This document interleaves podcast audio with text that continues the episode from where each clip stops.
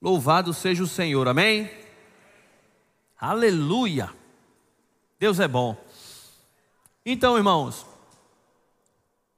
eu havia anunciado que nós iniciaríamos uma série de mensagens. Nós, na última quinta-feira, trouxemos aqui uma mensagem a respeito de processos. Quem estava aqui quinta-feira? Amém. Se você não estava, eu te aconselho a ir lá no YouTube e ouvir a mensagem da última quinta-feira. Por quê? Porque nós vamos hoje dar continuidade ao que foi ministrado na última quinta. Amém? Eu sei que você que estava aqui, Deus vai trazer uma nova revelação ao teu coração. Você que não estava, eu tenho certeza também que o Espírito Santo vai falar com você de alguma forma. Amém? Marcos capítulo 4, no versículo 26, Evangelho de Marcos, capítulo 4, a partir do verso 26. A palavra do Senhor vai dizer assim: Disse ainda, o reino de Deus é assim, diga, é assim. Como se um homem lançasse a semente à terra depois dormisse e se levantasse de noite e de dia, e a semente germinasse e crescesse, não sabendo ele como. A terra por si mesma frutifica primeiro a erva, depois a espiga, e por fim o grão cheio na espiga. E quando o fruto já está maduro, logo se lhe mete a foice, porque é chegada a ceifa. Então, nós lemos esse texto aqui na última quinta-feira e ficou muito claro que Jesus, nesse texto, está nos mostrando como a vida funciona. Ele diz aqui, ele fala aqui sobre semente, ele fala sobre dormir e levantar, fala sobre noite e dia, fala sobre germinar, crescer, fala sobre primeiro a erva, depois a espiga, depois o grão e por fim o fruto maduro que é onde se tem a colheita. De Gênesis até Apocalipse, por toda a Bíblia, nós é, compreendemos que Deus ele criou a vida por meio de processos. Deus ele é todo poderoso e ele poderia ter criado tudo em uma única palavra, em um único instante, em um estralar de dedos. Mas a Bíblia diz que ele decidiu criar em seis dias. E nisso Deus estabeleceu um padrão, diga um padrão. Aleluia. Que tudo nessa vida ocorreria por meio de processos. Aleluia. Processo é o meio pelo qual um resultado é obtido. Fala de construção, de transformação, de preparação. Então eu falei aqui na última quinta-feira que nós estamos em um meio, né, em um tempo, e que as coisas têm acontecido de forma muito acelerada. E se fala de uma geração chamada geração Z, que é uma geração que seria por natureza impaciente, diga misericórdia. Eu digo que é a geração micro-ondas, que é tudo para ontem. Não sabe esperar, não sabe lidar com frustração, não sabe semear, dormir e acordar, dia e noite, para esperar a semente germinar, depois crescer, e aí o grão, para poder ter uma colheita. Não, que é tudo para o amanhã. Muitas vezes essa ansiedade tem a ver com a vida das redes sociais. Porque a pessoa olha lá para a rede social, e diz: rapaz, aquela pessoa é muito feliz. Aquela pessoa, a vida daquela pessoa é a coisa mais linda do mundo, mas não entende que na rede social é uma vida editada. Ninguém vai postar ali a, a, as brigas que teve em casa. Ninguém vai postar ali de cama doente. Ninguém vai postar ali as lágrimas, as frustrações, as decepções, desilusões. Ninguém vai postar ali o, o, o extrato do banco ou do cartão de crédito que é duas vezes teu salário. Teve irmão que riu, disse assim: está falando comigo. E muitas vezes as pessoas olham para aquela vida editada, olham para a sua vida e dizem assim: minha vida é um lixo. Feliz é fulano e cicrano. E aí entra sentimento de inveja, entra um monte de coisa. Mas irmãos, nós precisamos entender que a vida ela é construída dia a dia pelos processos nos quais nós nos submetemos a Deus. E que os frutos, os resultados, a colheita, ela virá um dia, mas enquanto ela não vem, você tem que se alegrar com o processo. Sabia que tem pessoas que vivem frustradas porque criaram expectativas irreais? É que nem a menina que casa, de novo, eu brinco toda vez com isso. Ela criou uma expectativa no príncipe do cavalo branco. Aí descobre só depois que casa que o príncipe sumiu, ficou só o cavalo. Disse, rapaz, eu casei com um bicho bruto. Mas porque a vida real, o dia a dia, o amor que a Bíblia fala é muito diferente do que Shakespeare fala, do que Hollywood ensina. O amor, tudo sofre, tudo crê, tudo espera, tudo suporta. Não busque seus próprios interesses. Aleluia. E muitas vezes tem pessoas com expectativa em resultados. Pessoa se converteu. Ah, a Bíblia diz que ele se fez pobre para eu me tornar rico. Oxe, amanhã, irmão, sem brincadeira, teve irmão. Agora não acontece mais, não, eu acredito, né? Que a igreja do Senhor amadureceu na terra. Mas teve irmão, 20 anos atrás, que ouvia isso, Chegar na concessionária e dizer assim: é meu pela fé, 150 mil reais no, carro, passa o cheque. Não, Deus proverá. Você está rindo, né? Mas teve pessoas que fez assim. Não entende o que é um processo. Não entende o que é de fé em fé, de degrau em degrau, de glória em glória. Aleluia. Você está aqui? Glória a Deus. E em Êxodo capítulo 13, versículo 17. Aleluia. Êxodo 13, 17. Diz assim a palavra do Senhor: Tendo Faraó deixado ir o povo, Deus não o levou, Deus não o levou pelo caminho da terra dos filisteus, posto que mais perto, pois disse: para que porventura o povo não se arrependa vendo a guerra e torne ao Egito. Porém Deus fez o povo rodear, rodear pelo caminho do deserto, perto do mar vermelho. Então nesse texto, também falamos na última quinta-feira, que o povo saiu do Egito por uma promessa de Deus, por uma intervenção divina, para a terra da promessa, Canaã, onde hoje tem o estado de Israel. A Bíblia diz, e quem conhece um pouco de geografia daquela região, sabe que o caminho mais perto era beirando o mar pela terra dos filisteus. Deus fez eles rodear pelo deserto próximo ao Mar Vermelho. Não foi o diabo que levou eles para o Mar Vermelho. Não foi o diabo que levou eles pelo caminho mais longo. Foi Deus. E muitas vezes a gente quer as coisas rápido, fácil. Quer que as coisas aconteçam para ontem. E por isso vem frustração e vem ansiedade. Mas Deus muitas vezes vai nos levar para um caminho mais longo e naquele caminho mais longo, a gente vai se deparar com as impossibilidades. Imagina agora, Deus diz a você: não vá por aqui, vá por aqui.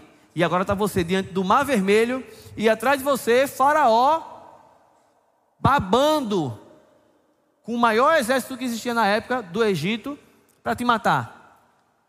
Você, Senhor, como você foi fazer isso comigo? Deus! Aí o Senhor diz a Moisés: Moisés, por que tu clama, clama a mim? Diga ao povo que avance. E de repente o mar se abriu. Então, muitas vezes o caminho que o Senhor vai te conduzir não é o caminho mais rápido, mas é um caminho onde você vai ter experiências sobrenaturais com Deus. É o caminho onde Deus vai ter a possibilidade de te mostrar o que é dependência, o que é confiança. Aleluia. Muitas vezes, irmãos, o resultado pelo resultado frustra, preste atenção, Deus de ter a oportunidade de trabalhar em mim e você. De novo, eu dei um exemplo aqui na última quinta-feira. Eu trabalhei com uma pessoa que tinha um tumor no cérebro, com 12 anos de idade. A mãe desse irmão orou por ele muito, muitos dias, muito tempo. E ela estava no quarto de joelhos e ela viu um anjo entrar no quarto, colocar as mãos na cabeça dele e remover o tumor. E no outro dia de manhã ele fazer o exame e não está mais lá. O tumor quase o tamanho de um limão. Esse rapaz hoje está desviado. E ele dizendo: Hugo, ora por mim, porque eu não acredito. Assim, eu sou, eu sou um lixo. Como é que Deus fez os negócios comigo e eu, e eu hoje com a vida dessa? A mãe desse menino não se desvia nunca, porque ela experimentou o processo. Ela soube o que é usar a fé, declarar a palavra, crer, confiar, rir, não desistir. Mas para ele, ele só fez receber, com zero de experiência. E aquilo ali não causou muita coisa nele, não. Ele até teve um milagre, mas não conheceu de, de fato, de verdade, o Deus do milagre. Aleluia. Aleluia. Deus é bom. Lá em Jeremias 18, Deus ele dá uma, uma visão e ele conversa com o profeta. E ele diz: Jeremias, desce à casa do oleiro. Oleiro é aquele profissional que trabalha com o barro e faz vasos, né? Eu já tive a experiência de ir num lugar onde faz isso. E a Bíblia diz que quando ele desceu e ele viu, ele viu o oleiro moldando o vaso. E a Bíblia diz em Jeremias 2, 18, 2, que o oleiro estava dedicado à obra que estava fazendo. E o interessante é que naquele diálogo, o Senhor diz: Eu não posso fazer com você como o oleiro faz com esse vaso, da a forma que eu desejo. Irmão, presta bem atenção. Muitas vezes a gente não quer se submeter àquilo que Deus quer fazer na nossa vida. Muitas vezes a gente não quer se submeter àquilo que Deus tem para a nossa própria vida.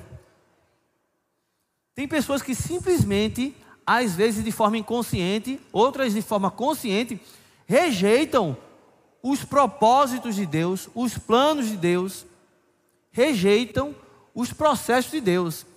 E eu quero abrir um parêntese aqui. Não necessariamente, irmãos, eu estou falando de adversidades, preste atenção. Eu não estou aqui fazendo apologia à teologia do sofrimento. Ah, sofra, sofra, sofra. É um karma que vai lhe aperfeiçoar. Deixa eu te dizer, sabia que a tribulação e a adversidade em si não te aperfeiçoa? Mas sabe o que é que te aperfeiçoa? O que você faz em meio à adversidade. Entenda uma coisa: o que edifica, constrói algo em você, só é uma coisa: a palavra. Você está aqui? É a palavra que vai edificar a tua vida. Amém? Só que não é o conhecimento da palavra. O conhecimento da palavra é a primeira parte. Porque eu conheço pessoas que conhecem a palavra, pelo menos de forma teológica, mas não tem experiência com Deus, não. A vida é crua. O que edifica, o que transforma, é praticar a palavra. E como é que você vai praticar a palavra se você não tiver oportunidades de colocá-la em prática? Como você vai ser paciente na tribulação, como diz Romanos 12, 2, sem tribulação? Aleluia! Como você vai amar os seus inimigos sem inimigos? Como você vai fazer o bem aos que te odeiam se ninguém te odiar? Como você vai bem dizer os que te maldizem se ninguém estiver falando mal de você? Como você vai orar pelos que te caluniam se você não tiver essa oportunidade?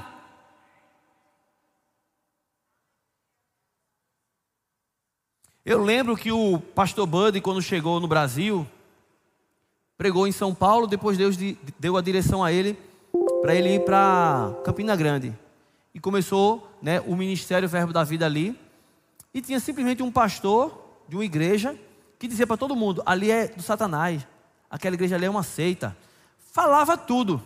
E as pessoas chegavam para o pastor Bud, né? Contam: Olha, está falando mal de você. Disse: Irmão, por favor, não quero nem saber. E aí o pastor começou uma obra, aumentou a igreja, estava precisando de cadeira. Aí o pastor Bud mandou ofertar, levar 100 cadeiras para lá. O irmão Reagan tem uma história semelhante, que o irmão falava mal, um pastor falava mal, mal, mal, muito mal do irmão Reagan. Aí foi para um culto que o irmão Reagan estava, disse, meu Deus, que palavra abençoada. Irmão Reagan, o senhor podia pregar lá na minha igreja? Irmão, se Deus me dirigir a isso, eu vou lá ministrar. Aí ele disse, mas eu preciso dizer uma coisa para você. Que é? Eu falo muito mal de você. Ele disse, eu sei. E mesmo assim você vai na minha igreja? Ele disse, ó oh, querido, o, o não andar em amor é problema seu, não é meu não. Eu vou andar em amor com você. É porque nem tudo a gente conta. Mas aqui no, no Ibura aconteceu vários fatos assim, ó. Pastores ligar para ovelhas daqui e dizer assim: sai dessa igreja.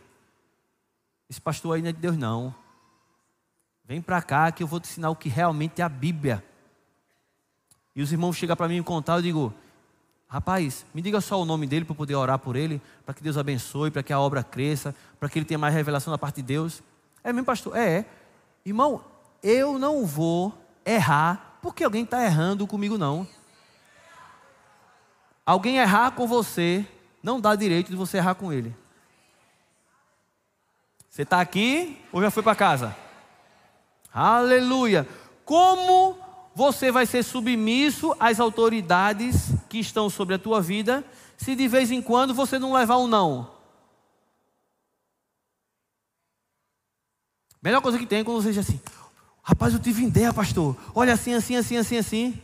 Eita, irmão, isso aí não tem direção para isso, não. Guarda na gaveta lá. Um dia, se Deus falar comigo, vai. Mas foi boa ideia, mas. Não. E o camarada faz. Chega, desce o. Amém, pastor. Eu, eu estou dizendo isso eu sendo pastor, mas eu já ouvi várias vezes o contrário. Eu recebendo isso do meu pastor, por exemplo. E o que, que você faz? Vou trocar de igreja. É? Eita, fala mais, Jesus. Como agir em mansidão se não houver um abençoado ou uma abençoada elevando a voz no pé do teu ouvido?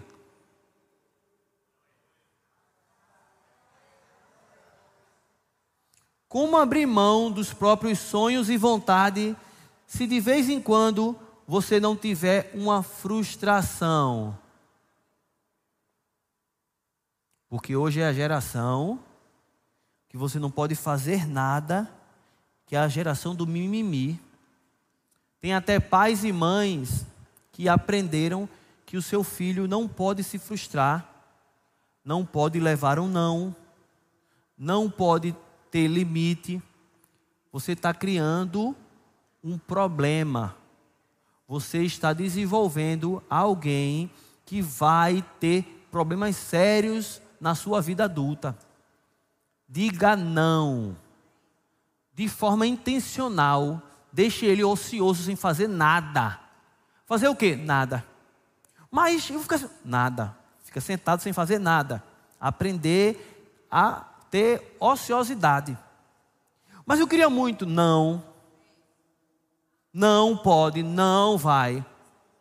Papai, eu quero, eu estou com o dedo no bolso, mas é não. Se você dizer tudo sim, irmão, ele vai entender que a vida é assim.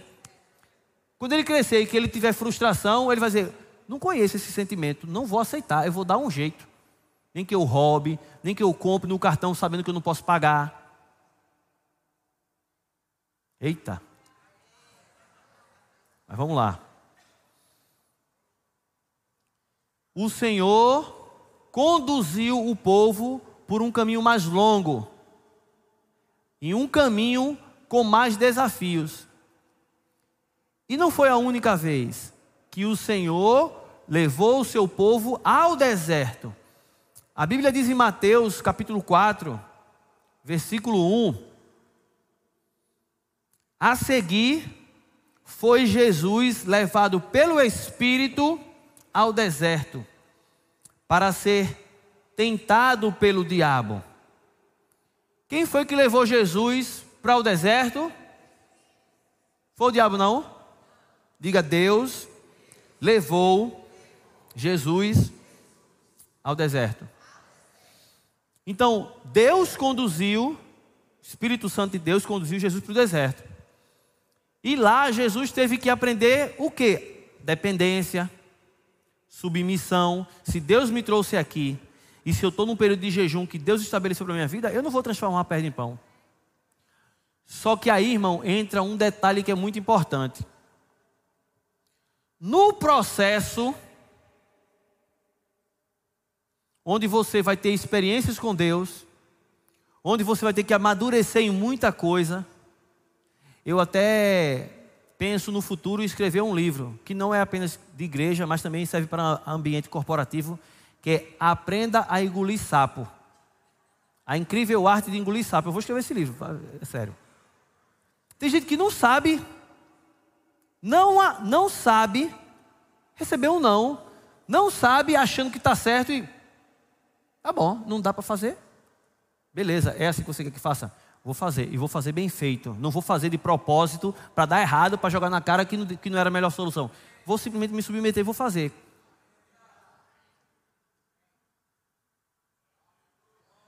Amém ou não amém? Só que nos processos, assim como nós acabamos de ler aqui, tem um outro agente fora Deus, se chama diabo. Sabia que nos processos ele vai aparecer e muitas vezes não é com a capa preta e um chifre vermelho.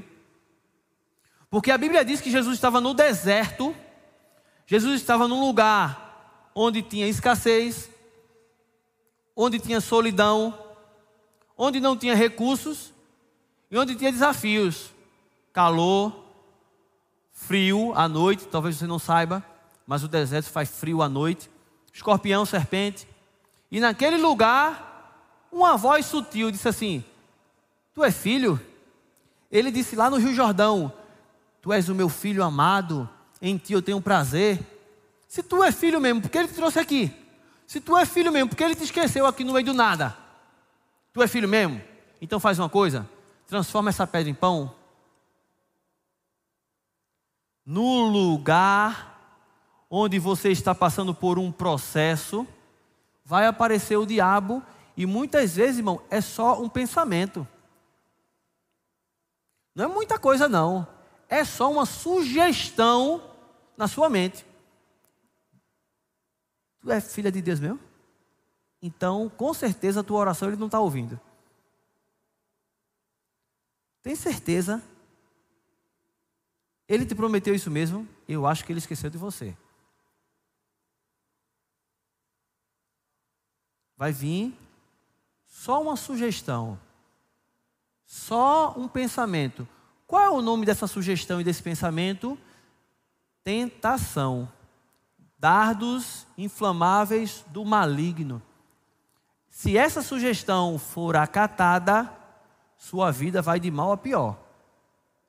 Mas é nesse lugar de sugestão, porque o diabo ele age, irmãos, é no momento da pressão o diabo ele vai se levantar para querer roubar a coisa mais preciosa que você tem. Sabe o que é?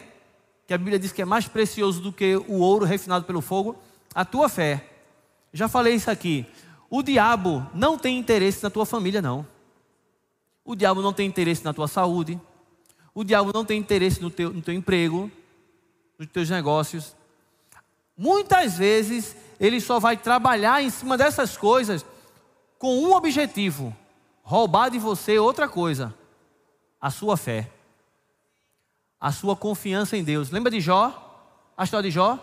No final de tudo, pela boca da mulher de Jó, ele disse: Amaldiçoa teu Deus e, e morre.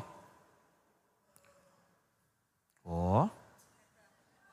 Entenda uma coisa, presta atenção: o que é que o diabo tem como objetivo? Que você duvide de Deus, que você murmure, que você desista. É só isso. E para que o Senhor mandasse eu ministrar sobre isso, dois cultos, é porque tem gente que está no meio de um processo, o diabo tem bombardeado, tem dito para você desistir da sua família, para você tirar sua vida, tem dito para você não crer mais no seu chamado. E no meio da pressão você está dizendo: Deus esqueceu de mim. Esqueceu, não, meu filho. Não esqueceu, não. Agora, nesse momento, você precisa entender que Deus está construindo coisas em você. Aleluia. Aleluia. Olha que coisa interessante. 1 Pedro, capítulo 5, versículo 5.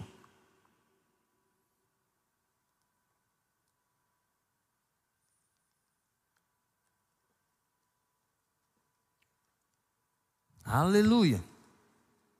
1 Pedro 5,5. Rogo igualmente aos jovens, sede submissos aos que são mais velhos, outros sim, no trato um com os outros, cingivos de humildade, porque Deus resiste aos soberbos, contudo aos humildes concede a sua graça. Humilhai-vos, portanto, sob a poderosa mão de Deus, para que ele, em tempo oportuno, aleluia, diga Cairóis, vos exalte. Segura aí, deixa esse texto na tela, tá? Não tira. Olha o que, que a Bíblia está dizendo, irmão. Isso aqui é muito sério. Ele diz para os jovens: seja submisso aos mais velhos. No trato com os outros, se revista de humildade, porque Deus, Ele dá graça aos humildes, mas aos soberbos, Ele resiste. Se humilhe diante da potente mão de Deus, ou seja, dentro da vontade de Deus, para que no devido tempo, tempo de Deus, no Cairóis, Ele, Deus, Ele te exalte. A Bíblia diz que aquele que exaltar a si mesmo será abatido. Mas aquele que se humilhar diante da vontade de Deus, se submeter aos tempos determinados por Deus, Deus, Ele vai te exaltar. E quando Deus te coloca em uma posição, irmão, nenhum demônio do inferno pode tirar. Agora, olha o perigo que está aqui. Aleluia. Para que em tempo oportuno vos exalte, lançando sobre ele toda a vossa ansiedade, porque ele tem cuidado de vós. Mas Senhor, quando vai ser? Mas Senhor, quando vai ser? Mas Senhor, quando vai ser? Quando vai ser meu milagre? Quando que vai acontecer? Mas Senhor, mas Senhor, mas Senhor. Não, não, não. Se humilhe diante da potente mão de Deus e para não ficar preocupado, ansioso, angustiado, lance sobre ele. Pai, está acontecendo isso, isso e isso. Eu não tenho como resolver, eu não tenho como mudar isso, mas eu confio no Senhor. Então eu tiro das minhas mãos e lanço nas tuas mãos. Porque eu tenho uma convicção que eu não estou sozinho. Eu não sou órfão. O Senhor, meu Pai, tem cuidado de mim. Diga, Deus, cuida de mim. Diga, Deus é meu Pai. Ele me ama. A minha vida é importante para Ele. Ele não me deixa, não me desampara está comigo até o fim, até depois do fim. Você crê nisso? Mas se você ficar, Deus me deixou, Deus me desamparou, aí o diabo, é, ele te desamparou mesmo. Tu está agora acabado, não tem jeito. Porque muitas vezes, sabe como é, como é que a gente mede se Deus está conosco ou não? Com a balança do mundo. Deus está comigo, estou com o dedo no bolso. Deus está comigo, está tudo dando certo. Então quer dizer que no meio da tempestade Deus não está com você. Aí é que ele está mesmo? Reconhece o Senhor em todos os teus caminhos. Aleluia. Agora o texto continua. Se humilhe, espere o tempo de Deus, não ande ansioso de coisa alguma, lance sobre ele porque ele tem cuidado de vós. Aí ele diz: Sede sóbrio e vigilantes. O diabo, vosso adversário, ande de redor como um leão que ruge, procurando alguém para devorar. Opa! Então, ansiedade por algo, orgulho de não querer se submeter nem a Deus nem a ninguém, a preocupação e a história de querer pular etapas e não esperar o tempo para que Deus exalte, é um ambiente favorável para quê? Para o diabo, o vosso adversário, que está ali só esperando uma oportunidade, para quê? Para tragar. E eu já vi muita gente, irmão, ser destruído pelo diabo porque não soube esperar. Lembra o que ele falou para Jesus? Ele chegou para Jesus e disse assim: Ó, sobe aqui. Tá vendo todos esses reinos do mundo? Eu vou te dar. Eu vou te dar porque me foi dado e eu dou a quem eu quiser. Agora faz uma coisa. Se ajoelha aí. Porque se tu prostrado me adorar, eu te dou tudo isso. Presta atenção. Quantos aqui tem promessa de Deus? Você sabia que Jesus tinha promessa de Deus também? Sabe qual era a promessa? Uma das promessas que ele tinha? Apocalipse 11, 15. Diz que o Pai havia prometido para Jesus todos os reinos da terra. Então o Pai disse: Meu filho, tudo vai ser teu. Tudo, todas as nações. Você vai ser rei dos reis, senhor dos senhores. Todo joelho se dobrará, você vai governar a terra. Então havia uma promessa, amém? Aí o diabo chega e diz assim: Ah, aquilo tudinho, eu te dou hoje. Em Apocalipse 11, 15, pode colocar aí. No futuro, todos os reinos da terra, depois da sétima trombeta, passaram a ser de Cristo. Sabia que tem promessas que Deus te fez. No tempo dele, ele vai cumprir. Mas o diabo vai querer antes disso a mesma promessa que Deus te fez, te dar, te oferecer com condições erradas, com quebra de princípio. Atalhos, eu, eu digo que são atalhos malignos. Atalhos malignos, pessoas que não sabem cumprir etapas que para antecipar, para poder mostrar para alguém, porque é uma necessidade gigantesca de ser reconhecido, porque eu preciso de aplausos, eu preciso ser reconhecido. Ninguém vê meu chamado, ninguém me dá oportunidade. E muitas vezes, isso é na família, na igreja, é no trabalho, quer tomar caminhos, né, que são mais rápidos, mas que no final são caminhos de morte. Tira, joga essa ansiedade lá no quinto dos infernos hoje. Abre mão, se submete ao que Deus quer fazer na tua vida. Se humilha diante da potente mão dele, para que ele, no devido tempo, te exalte, meu filho. Aleluia. Eu lembro de Arão e Midian, lá em Números 12. Arão e Midian. Disse: peraí, Deus não fala só com Moisés, não, fala comigo também, fala com você também. Era para a gente estar naquela posição era para a gente ser o porta-voz, era para nós sermos os mediadores, o, o salvador. Meu irmão, Arão era o sumo sacerdote, mediante um papel de conselheira tremendo. Mas ele disse: Não, eu queria ser Moisés, eu queria o lugar de Moisés. Tem pessoas, irmão, que são frustrados. Eu vou falar. Tem um, tinha um profeta nos Estados Unidos, eu não vou usar o nome dele, mas ele já faleceu uns 40 anos atrás. Esse profeta, para você ter ideia, ele via o culto, ou os cultos, um dia antes, no mínimo. Eu já tive uma experiência de uma pessoa, um amigo meu, que me contou o que ia acontecer no outro dia no culto. Ia acontecer exatamente igual. Eu disse, uau! Mas esse profeta era normal. Então, ele estava aqui pregando, um dia antes ele já viu tudo. O que ia acontecer, o que não ia acontecer, quem ia ser curado, quem não ia.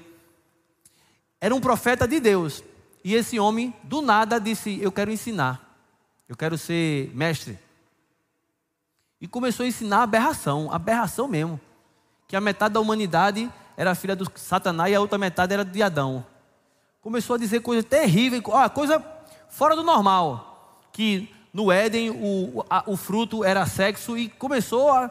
Eva deu para o diabo, depois deu para Adão. Ó, a confusão. Outros profetas de Deus chegaram para ele e disseram assim: você não foi chamado para ser mestre. Seu chamado é de profeta. Para de querer inventar moda. Se você fizer isso, você vai morrer mais cedo. Ele disse: Deus falou comigo que eu vou morrer mais cedo, mas não vou parar, não. Eu quero fazer, pronto, acabou. Sabe o que aconteceu? Ele morreu. Pessoas que simplesmente não querem, não querem aceitar aquilo que Deus tem para elas. Não, não, não, não, não. É pouco. Eu quero, eu quero chegar ali porque ali é que as coisas né, que brilham, ali é que o pessoal dá aplauso. Arão e Midian, números 12 e 2. Quero ser Moisés. Uma oportunidade, irmão, que Moisés disse assim: Arão, tu vai ficar à frente do povo. É, porque eu vou subir 40 dias e 40 noites lá no, no monte para falar com Deus. Aí Arão disse: Deixa comigo, 40 dias eu sou o cara. Quando Moisés volta, está Arão na frente do bezerro de ouro. Moisés diz: Ô oh, Arão, o que tu fez, Arão? Pelo amor de Deus, o que foi isso aí? Eita, Moisés, é porque a gente pegou um, umas pulseiras aí, uns brincos, jogou no, no, no, no, fogo e puf, apareceu esse bezerro aí. A Bíblia diz que ele esculpiu junto com o povo. Deus sabe aonde te colocou, irmão. Aleluia.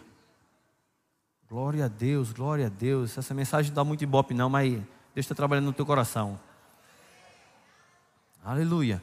Lá em João 15, João 15, a partir do versículo 1, Jesus disse assim: Eu sou a videira verdadeira. E o meu pai é o agricultor.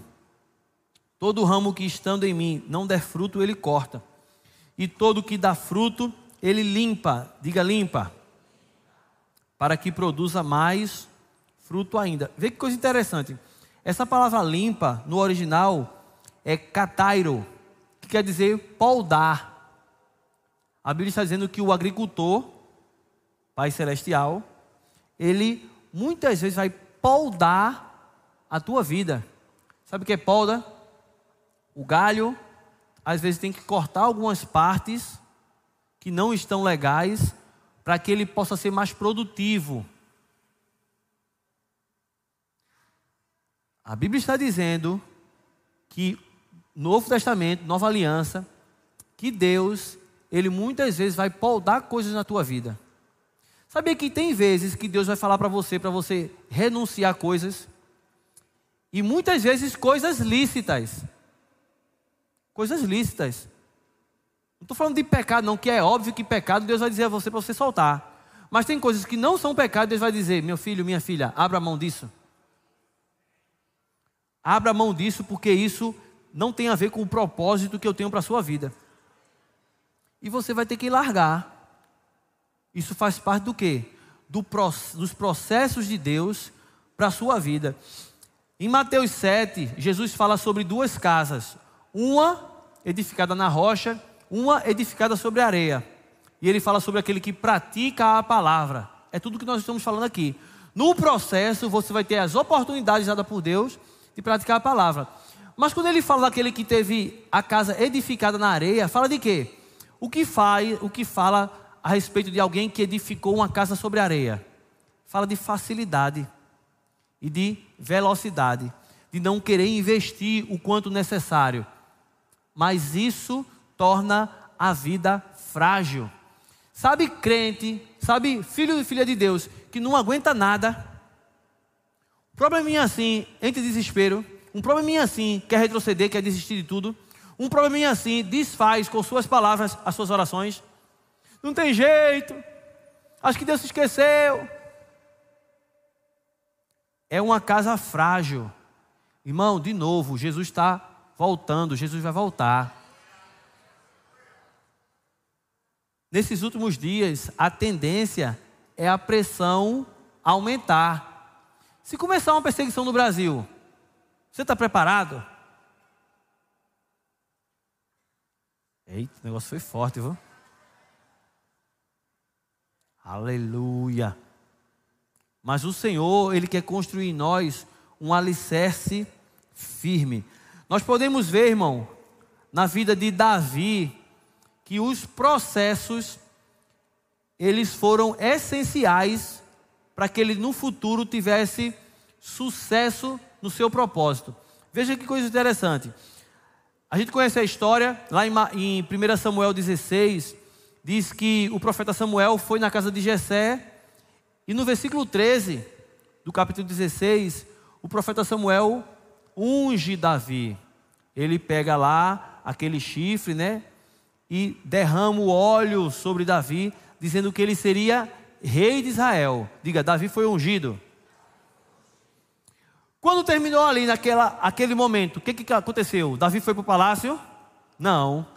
Davi foi cuidar das ovelhas. Certo dia, lá no palácio, o rei estava cheio de cão no couro.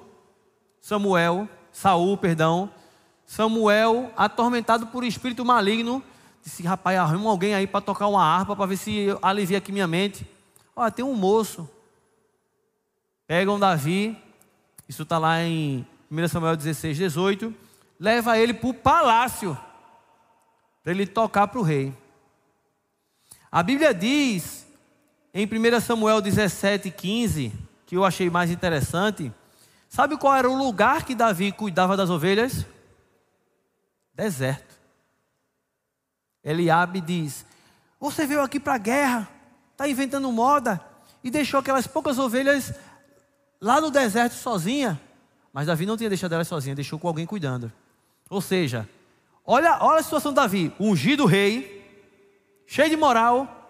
A Bíblia diz que ele ia para o palácio, tocava para o rei, estava no palácio, só que ele não ficava no palácio. Ele voltava para o deserto para cuidar das ovelhas. E de novo, ia para o palácio e ia para o deserto. Ia para o palácio e ia para o deserto. O que eu acho mais interessante é que as passagens que ele teve pelo palácio, Deus estava ensinando ele, mostrando ele o ambiente no qual ele iria, irmão, reinar. Mas como é que funcionava a cabeça de Davi na hora que ele tinha que voltar?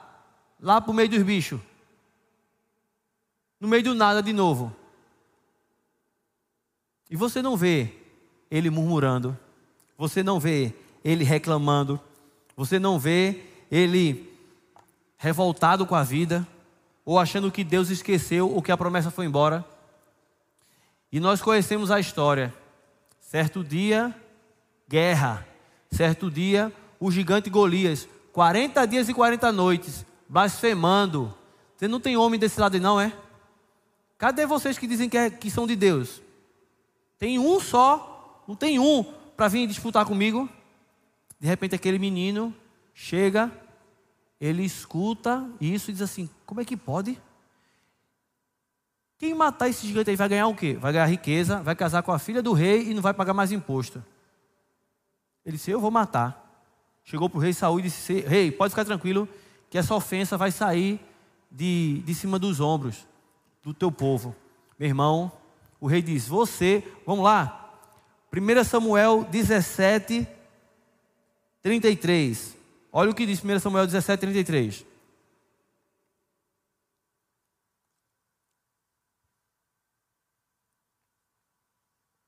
Porém, Saúl disse a Davi: Contra o filisteu não poderás ir para pelejar com ele, pois tu és ainda moço e ele, tem, e ele é guerreiro desde a sua mocidade. Davi foi impedido de lutar contra Golias. Mas aí Davi disse: Calma, deixa eu falar do meu currículo, rei.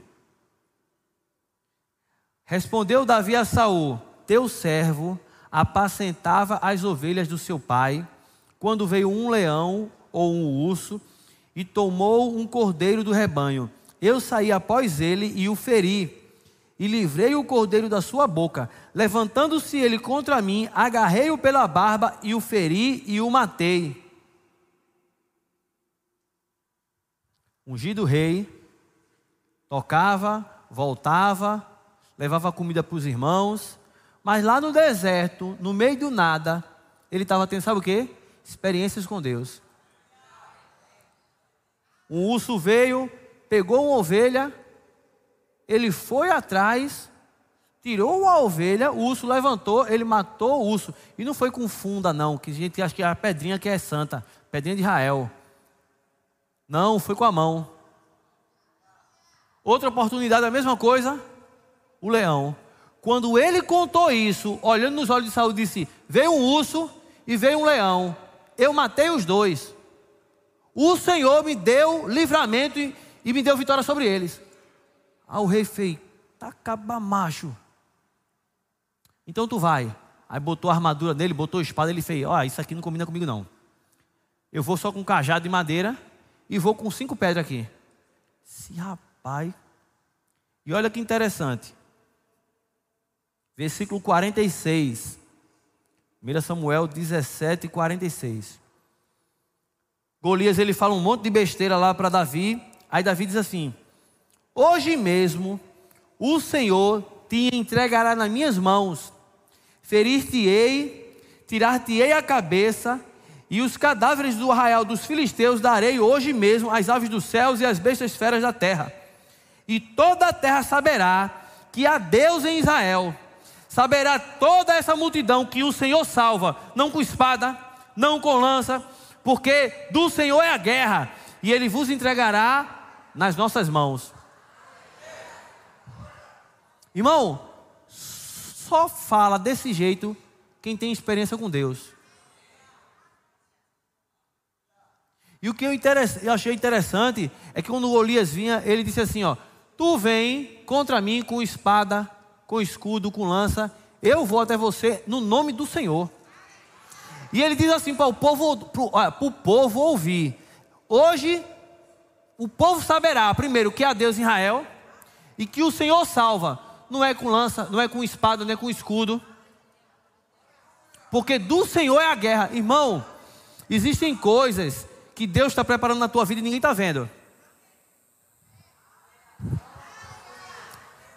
Sabia que lá no deserto ninguém conhecia essa história? Ele lá, ninguém viu. Ele e o urso, ninguém viu. Ele e o leão, ninguém viu. E de repente, aparece agora aquele menino contra o gigante. E quando ele mata o gigante, só diz: Uau! do dia para a noite. Dia para a noite? Você não sabe o que aconteceu, o que estava em processo no oculto. Uma vez, mais de uma vez, algumas pessoas que tiveram a oportunidade né, de servir com, comigo e com a Aline, comigo com minha esposa, na igreja, que eu ficava sentado, servindo ao Senhor, cinco anos sentadinho assim. E de repente a gente assumiu a igreja aqui. E a igreja, bum! A igreja tem 25 membros. E em seis meses foi para 150 membros. Aí o pessoal chegou assim e fez assim. Assim, rapaz, que coisa maravilhosa que Deus fez de uma hora para outra assim. Eu nem sabia que vocês pregavam e de repente, pum, Deus fez e tal assim, que bênção, né? Aí eu disse, é, é irmão, mas não foi do dia para noite, não. Foi, foi, foi 20 anos orando, foi 20 anos servindo, foi 20 anos se submetendo. Muitas vezes parece que foi de uma hora para outra que, uau! Não, é porque chegou o devido tempo. E Davi ele respeitava tanto o tempo de Deus que em 1 Samuel 24 Saul queria matar Davi. E a Bíblia diz que Saul estava perseguindo 3 mil homens do exército de Saul, indo atrás para matar Davi. De repente Saul ficou com dor de barriga. Entrou numa disse, tem uma caverna aqui. Quando Saul baixou para número 2, Davi estava escondido atrás dele. E os, e os, e os valentes Davi disse assim: É agora, é agora. Pega ele arriando barra aí e já mata ele logo. Aí Davi disse: O Senhor entregou ele na tua mão, Davi, aproveita agora. Ele fez: Eu fazer isso com o ungido do Senhor? Faço não. Fazer uma coisa para deixar como testemunho. Ele corta um, te, um pedaço do tecido da roupa de, de Saul, né? Da orla do manto. Saul sai, né? Quando está longe, aí Davi faz: Meu rei, aqui está seu servo. Meu rei, eu não quero mal para você, não. Se eu pudesse matar você, se eu quisesse, eu tinha matado aqui, ó. Veja aí que. Mas não quero, não. Estão colocando coisa na sua cabeça. Aí Saul disse: Cara, tu teve a oportunidade de me matar, sabendo que eu queria te matar e não fez nada. Aí Saul diz: Agora eu sei que você será um rei. Primeiro, que o trono será seu e você será um rei muito melhor do que eu. Davi não precisou matar ninguém, matar o rei. Ele não precisou não, não, não, não, não. Ele não pensou ir pelas costas e dizer assim, Oxe, agora que eu tenho uma oportunidade. Ele disse, no devido tempo, Deus é que me vai me exaltar. Agora eu entendo porque a Bíblia diz que Davi era um homem segundo o coração de Deus. Teve seus erros, mas ele respeitava sempre os processos, irmãos. Aleluia. E ontem, uma palavra muito forte subiu no meu coração. Fique de pé.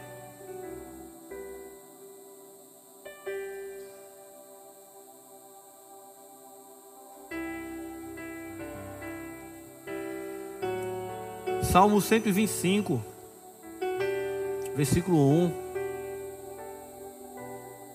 Diz: Os que confiam no Senhor são como o monte Sião, que não se abala, firme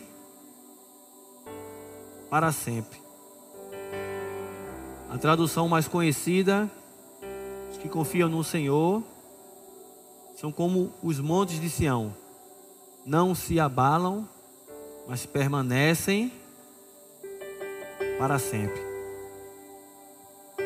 Isso, isso ontem quase que explodem de mim assim. Você confia no Senhor?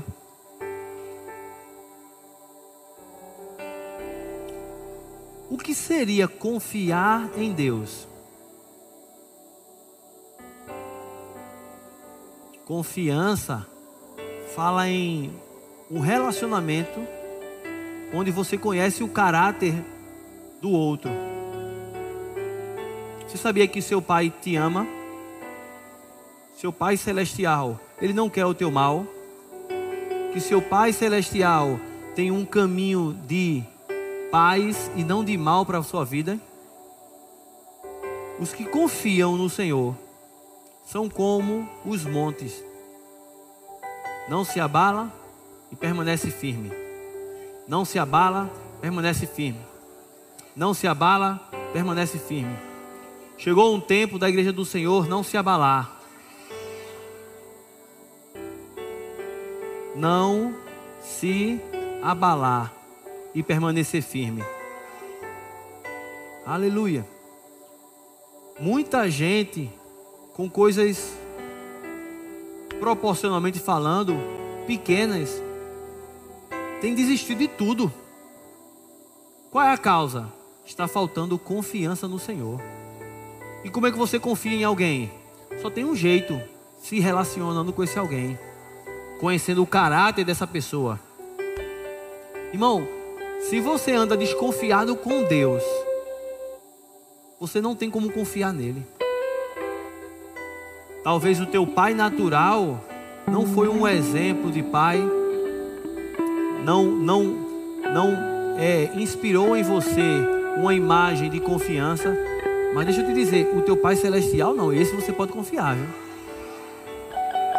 Jesus ele falando e ele Jesus ele ensinava a, a palavra de uma forma muito tranquila, né? Muito simples. Ele dizia: "O teu Pai Celestial, ele sabe o que você precisa. Se um filho pedir a um pai um pão, ele vai dar uma pedra? Se ele pedir um peixe, pai vai dar uma serpente?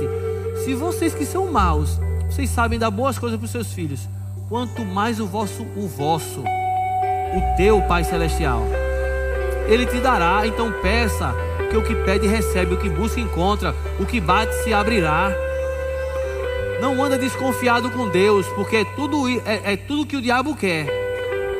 Que você, no meio da pressão, no meio da adversidade, no meio da frustração, dos nãos da vida, você desconfie. Será que. Será que eu tô. Será que é, Deus está tá trabalhando na minha vida mesmo? Será que. Não, não, não, meu querido. Confia no Senhor de todo o teu coração. E não te estribes, não te apoies no teu próprio entendimento. Reconhece-o em todos os teus caminhos, e Ele endireitará as tuas veredas. Aleluia. Glória a Deus, glória a Deus. Eu creio, irmãos, que é um tempo de nós aprendermos a descansar no Senhor. Crer, orar, declarar, chamar a existência, praticar a palavra, servir, jejuar. Mas, em meio às pressões, saber que não é porque uma tempestade se levantou que Deus não está com você, não. Eu tenho aprendido também uma outra coisa, que muitas vezes a tempestade ela vem exatamente porque estamos em obediência. Você sabia disso? Olha o que diz Mateus 8,18. Mateus 8,18. Vendo Jesus muita gente ao seu redor, ordenou que passassem para a outra margem. Jesus dizendo para você, minha filha, meu filho, eu quero que você vá para ali. Eu quero, esse é o caminho que eu tenho para você, é aquele. Qual era o caminho que Jesus, que Jesus ordenou para eles? Passem para outra margem do rio. Atravessem o mar de Genezaré e vá para o outro lado. Você está aqui? Versículo 23. Então, entrando ele no barco, disse seus discípulos: É, é, ele no barco, seus discípulos o seguiram. E eis que sobreveio no mar uma grande tempestade, de sorte que o barco era varrido pelas ondas.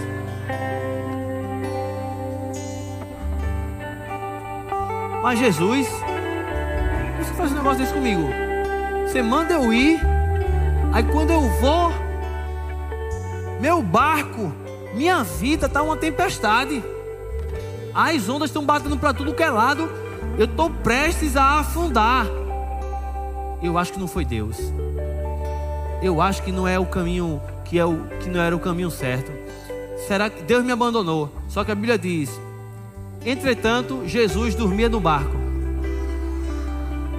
Jesus está comigo e mesmo assim tem tempestade. Aleluia. Aleluia. Jesus ele acorda, ele acalma a tempestade, porque vocês são tímidos, porque vocês não têm fé. Aleluia. Eu não sei, querido, como é que está a tua vida não. Existe a tempestade da desobediência, a de Jonas, mas existe a tempestade da obediência. Eu chamo a tempestade do processo. Você decidiu fazer a vontade de Deus. E aí o diabo, porque Jesus repreendeu o vento. O diabo levanta um monte de coisa no meio do caminho para você questionar. Pedro chega para Jesus assim: Senhor, não, tu não se importa não que a gente pereça não? Você não está vendo nada não? Mas ele estava ali E bastou um comando para tudo se resolver. Mas como você tem reagido? E de novo, o teu adversário que não é o teu pai, que o teu pai te ama, mas há um adversário que vai fazer de tudo para você questionar a sua fé, questionar o seu Deus no meio do processo. E no meio do processo você vai ter que fazer o que? Decidir esperar. Decidir se submeter. Saber lidar com a frustração, saber lidar com o não. Saber lidar muitas vezes com a humilhação. Perdoar quando for necessário, amar, honrar. Aleluia. Mas há uma coisa. Todo o processo ele leva a um resultado. E há algo grande te esperando lá na frente. Não frustre. Não frustre.